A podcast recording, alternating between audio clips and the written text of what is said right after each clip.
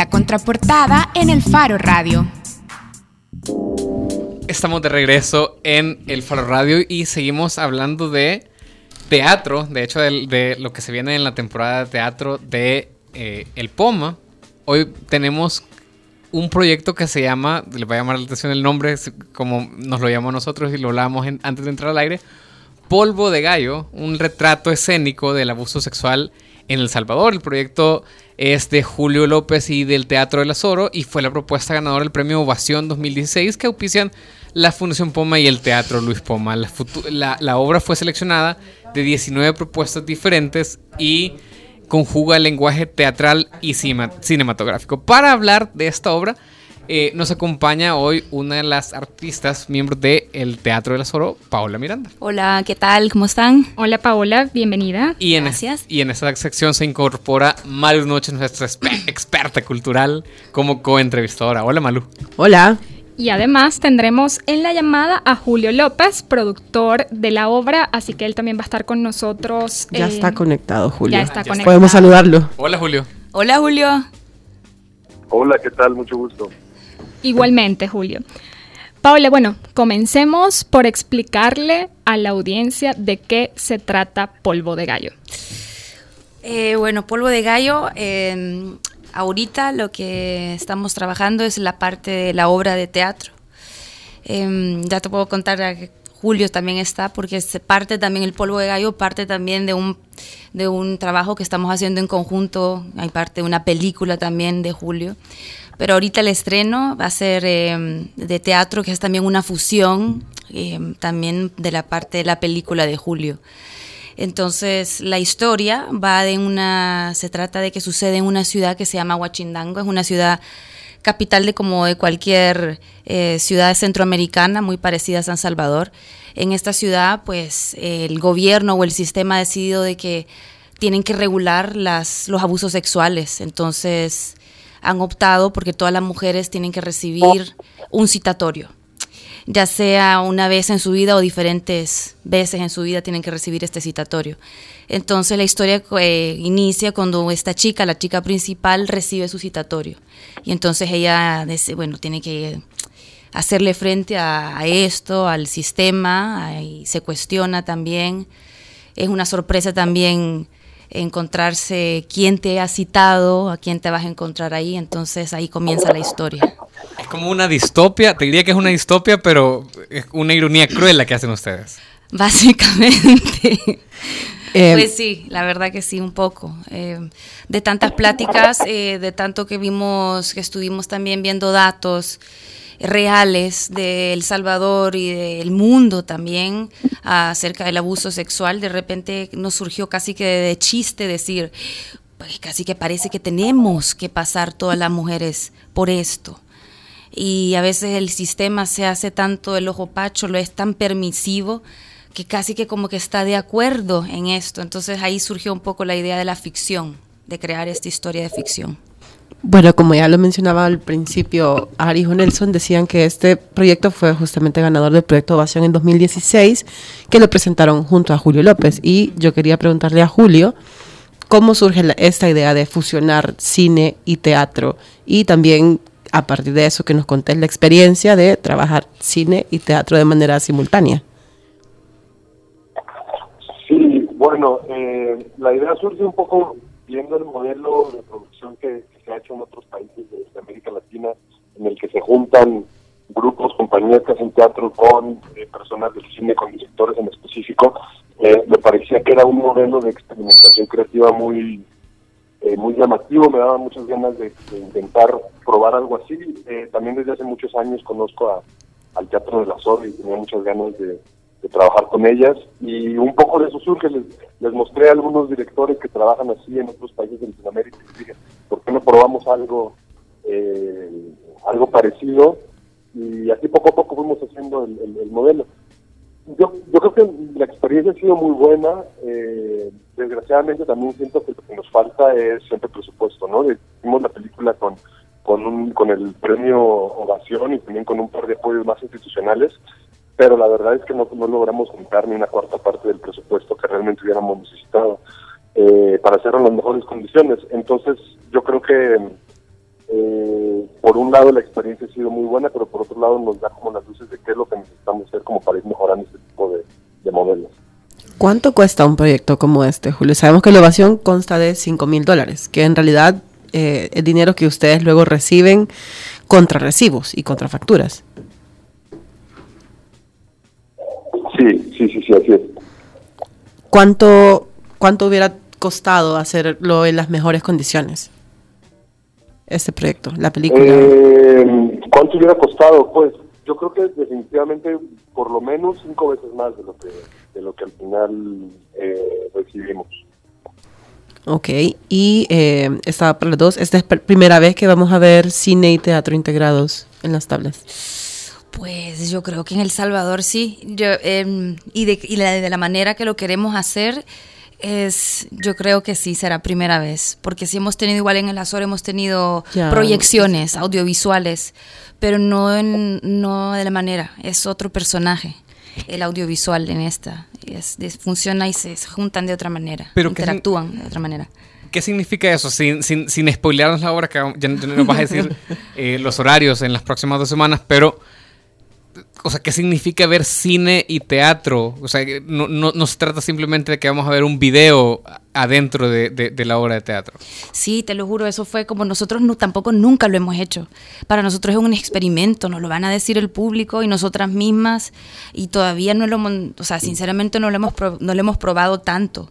Eh, o sea, hemos tenido la idea, la visualización, lo que quisiéramos que se viera, eh, pero vamos a ver cómo, cómo el público lo recibe. Pero si es diferente, es como que si el, como que si el audiovisual no es una escenografía, eh, no es, es, por ejemplo, en el, en el cine te da la posibilidad de poder ver otras cosas que en el teatro jamás las pudiéramos representar, por más que no puedo traer yo una torre de Eiffel adentro de un escenario, cuando una, en una película sí podés filmar y ver la torre Eiffel y los actores estar enfrente de eso. Entonces eh, fue mucha plática de decir qué necesitamos del cine en el teatro para que nos enriquezca la historia, cómo podemos jugar con el cine sin que sea solamente una proyección o una escenografía o más. Entonces hemos estado, también contamos con la ayuda de Malu, eh, ella está en la parte de... Yo no, yo no. Otra Malu. Otra malo. Malu Sanz. Más. Malu Sanz Jaramillo. Ella está, ella está trabajando en la parte del videomapping justo a Levangi también, entonces confiamos en ellos, entonces ellos, el videomapping te da también la posibilidad de hacer otro juego y de integrar este, este, esta, pues este lenguaje. Yo- Al igual que... dale. Sí, sí. Yo quería preguntarle a Julio eh, por la filmación, porque sí, cuando hicieron el casting ustedes estaban buscando gente que pudiera llegar con ropa de los años 60. Eh, ya Paola nos, nos decía eh, de qué va más o menos, así grosso modo, la obra, pero ¿podés contarnos por qué decidiste ambientarle en los años 60? Sí, bueno, al final eh, lo que inventamos, eh, que yo creo que también es parte como de la colaboración entre cine, fue inventamos este como ciudad distópica, como mundo distópico, eh, que es muy parecido a nuestra sociedad, que es muy parecido a San Salvador, El Salvador, pero que no es necesariamente lo mismo, sino que tiene ciertas variaciones. Eh, un poco para recalcar estas diferencias, hay una puesta en escena cinematográfica muy específica, con una fotografía en blanco y negro muy específica, con cierta composición. Y en el vestuario también me pareció interesante incluir estas, eh, este- esta estética de los 60, porque también de alguna forma también esta, la película de Polvo de Gallo tiene, es como un homenaje al cine de los 60, al nuevo cine latinoamericano de los 60, del cual eh, en El Salvador hubo muy poco, apenas eh, las pocas películas de ficción que hubo no pudieron realmente subirse a toda esta ola de nuevo cine latinoamericano. Entonces, para mí, entre otras cosas, esta película era importante para hacerle un, un homenaje a, a, ese cine que, que por las condiciones de nuestro país nunca se pudo desarrollar plenamente, a diferencia de otros países como, como en México o en Sudamérica. También me parece que parte de este diálogo va a ser interesante poder ver justamente estos dos productos, que por un lado va a haber una película y por otro lado una obra de teatro, que cuentan la misma historia, pero cada una con lenguajes diferentes y con una puesta en escena diferente. Creo que eso es como un modelo que también va a ser interesante pues ver cómo resulta ¿no? al final de todo el proceso. Y, Paola, ¿cómo surge el nombre Polvo de Gallo? Bueno, em, eh, para contarlo así muy resumido, me acuerdo que estábamos en España en, una taberna muy, muy típica de, de torero, pero que le gusta, o sea, que le gusta eh, estar rodeado de, de toros muertos. Em, yo me sentía muy triste y conmovida de estar ahí porque era, de verdad que era pues, bastante. Y, pero ahí estábamos comiendo y luego Egli estaba con su teléfono como siempre. Dicen, chicas, tenemos que responderle a Julio hoy sí o sí, ahorita en el almuerzo. Porque ya habíamos dicho sí, nos interesaba, pero estábamos de gira, era como, concentrémonos en esto y luego pensamos en lo siguiente, pero Egli nos dijo ya. Y entonces empezamos a una lluvia de ideas, nombres de los más chistosos, de los más locos, de los más serios, de los más tristes. Y luego estando ahí, volteo a ver yo todos los toros y digo, bueno, cuando pienso en la barbarie humana, siento que se parece bastante a la animalidad. Y entonces, viendo los toros, dije, ¿qué otro animal hace una cosa sexual muy fea, muy así? Y se me vino a la mente el, gallo. Cuando el gallo, la gallinita, la vi ahí comiendo y el gallo por detrás aplastándola sin preguntarle ni decirle. Y luego se va a los dos minutos, se satisface y se va. Y entonces se queda la gallinita toda ahí, toda... ¿Qué onda? Confundida. Confundida. Entonces luego el nombre también es como, hace un referente también al macho, a lo machi, al machismo. Entonces... Y dijimos, entonces todas, todas estábamos ahí, dijimos, sí, sí, sí, dale, pero no sabes que un poco extremo, nada, no importa, démosle. Entonces se lo mandamos. ¿Y qué pasó cuando viste el nombre, A Julio? ver. Hola. Julio, Hola, sí, perdón. eh, la pregunta es, cuando ya te mandan el nombre polvo de gallo, ¿cómo armonizaste esto con ya todo el, el proyecto que estabas armando? ¿Qué te pareció el nombre? No, funcionó muy bien. Nosotros teníamos otro nombre, pero a mí ese me gusta mucho. eh, al final fue muy fácil incorporarlo a la historia que ya teníamos porque es de alguna forma un nombre muy eh, muy potente y que por un lado encierra como mucho del imaginario que tenemos respecto a, a cómo entendemos nuestra sexualidad, pero también es, un- es muy agresivo y creo que al fin y al cabo la obra en sí, los temas que estamos haciendo es muy agresiva, así que, así que funcionaba muy bien. Yo creo que el nombre de, de la, de la pieza, de las dos piezas, Polvo de Gallo, como el nombre de la ciudad, Huachinango, eh, con esa crudeza y esa visceralidad funcionan súper bien al, al proyecto. Ok, perfecto. Bueno, esta es la segunda producción que nos presenta el Teatro del Azoro en este 2018, pero también, Julio, eh, tenés una película pronto a estrenar, que es La Batalla del Volcán. Poder no- ¿Puedes hablarnos un poco más sobre cómo va el proceso de la Batalla del Volcán? Sí, claro, este, sí, estoy muy contento porque después de seis años de trabajo vamos a poder eh, por fin ya estrenar nuestro documental La Batalla del Volcán. Es un, una crónica sobre lo que ocurrió en, la ciudad de San Salvador en la ofensiva que el lanzó sobre la ciudad en noviembre de 1989. Eh, ha sido un proceso muy largo, que de seis años, y hemos eh, pues esperaba mucho para poder llegar a este momento y vamos a poder eh, estrenar la película en octubre, el próximo, el próximo mes aquí en, en México y esperamos que a finales de año también presentarla ya en Salvador y bueno, de ahí a liberarla para, para todo el mundo. Al final la película es, es un trabajo de memoria sobre la ofensiva final, sobre la guerra civil salvadoreña eh, pues, para los salvadoreños, ya que ya una vez liberado, pues ya espero que pueda de todo, de todo el país. Ok, perfecto. Ojalá podamos hablar también más de ella adelante. Y ya tenemos que irnos, pero antes de eso, Paola, bueno, tienes que decirnos Las cuándo generales. y dónde, así es, de la obra. De, de- de hecho, antes de que nos digas eso, que, que nos interesa a todos, yo también quiero preguntarte una última cosa, y es si esta obra tiene que ver con vivencias personales. Estoy pensando que en el teatro no está, o no, no ha sido ajeno a eh, estos, esos temas del acoso y el abuso. abuso. sexual en El Salvador. Recuerdo un tema que hizo eh, Valeria Guzmán para la prensa gráfica, eh, hablando de eso también. Del que se retomó una publicación en el Faro también. También tenemos una publicación en el Faro. Eh, hace poco tuvimos acá a, la- a- a las chicas de la UES, a, a- a las activistas de la UES, a una profesora hablando de lo que está pasando en la UES. Digamos, el mundo cultural ha sido afectado y ha sido estado en el centro de los titulares y las noticias por este tema. ¿Este es un reflejo de lo que ustedes han vivido o de, o de dónde sale la temática eh, de esta obra? Bueno, ciertamente, definitivamente salió de, de vivencias personales y de cada actriz bastante la concepción de todo y pusimos bastante y sí sale, sale en la obra. Así que Eh, o sea, pero eh, ¿es, es, ¿son vivencias o, es, o tratan de ser alguna cosa más general? Y no te, ahí tendréis que ver. Es mucho spoiler ya. la, la- quiero ver. Cu- ¿Cuándo, dónde, cómo? ¿Qué Ok, precio? estaremos en el Teatro Luis Poma esta semana a partir del jueves. Eh, estamos del jueves 20 al 30. Este jueves, este viernes, sábado, dos funciones a las 5 y a las 8 y el domingo también a las 5 de la tarde. ¿Y el jueves y viernes qué horas? Perdón, a las 8 también. Vaya. Jueves y el- la siguiente semana también estaríamos el jueves a las 8, viernes a las 8, sábado a las 5 y a las 8 y el domingo a las 5. ¿Y el precio? Eh, ish, me agarraron. Supongo, eh, Bueno, generalmente es 5 Yo creo que la estamos general. sí, Cinco, 5 y 7. siete 5 y dólares. 7 creo que Ah, estamos, sí. Y los podemos comprar en línea en la página de Luis Poma. ¿verdad? Sí, lo pueden comprar en línea. O en el sí, pero mejor, me- mejor vayan reservando, sí, porque es pequeña la sala.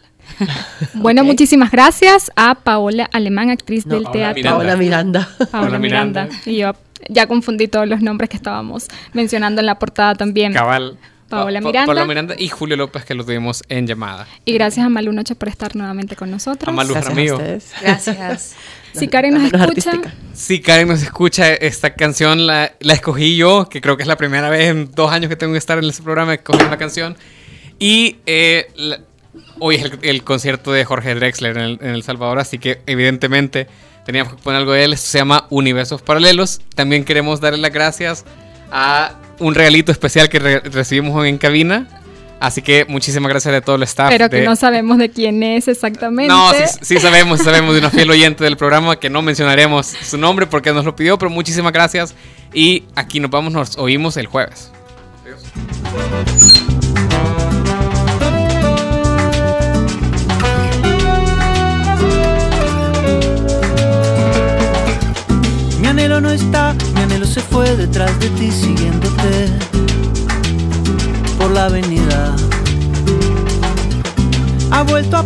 mi anhelo volvió a tomar su propia decisión, independiente de la mía.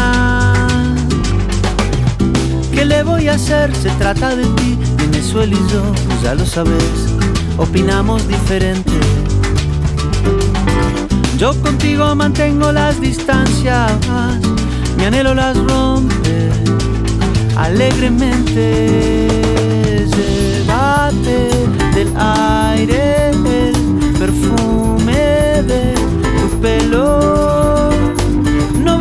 no sé qué hacer con mis dos universos paralelos.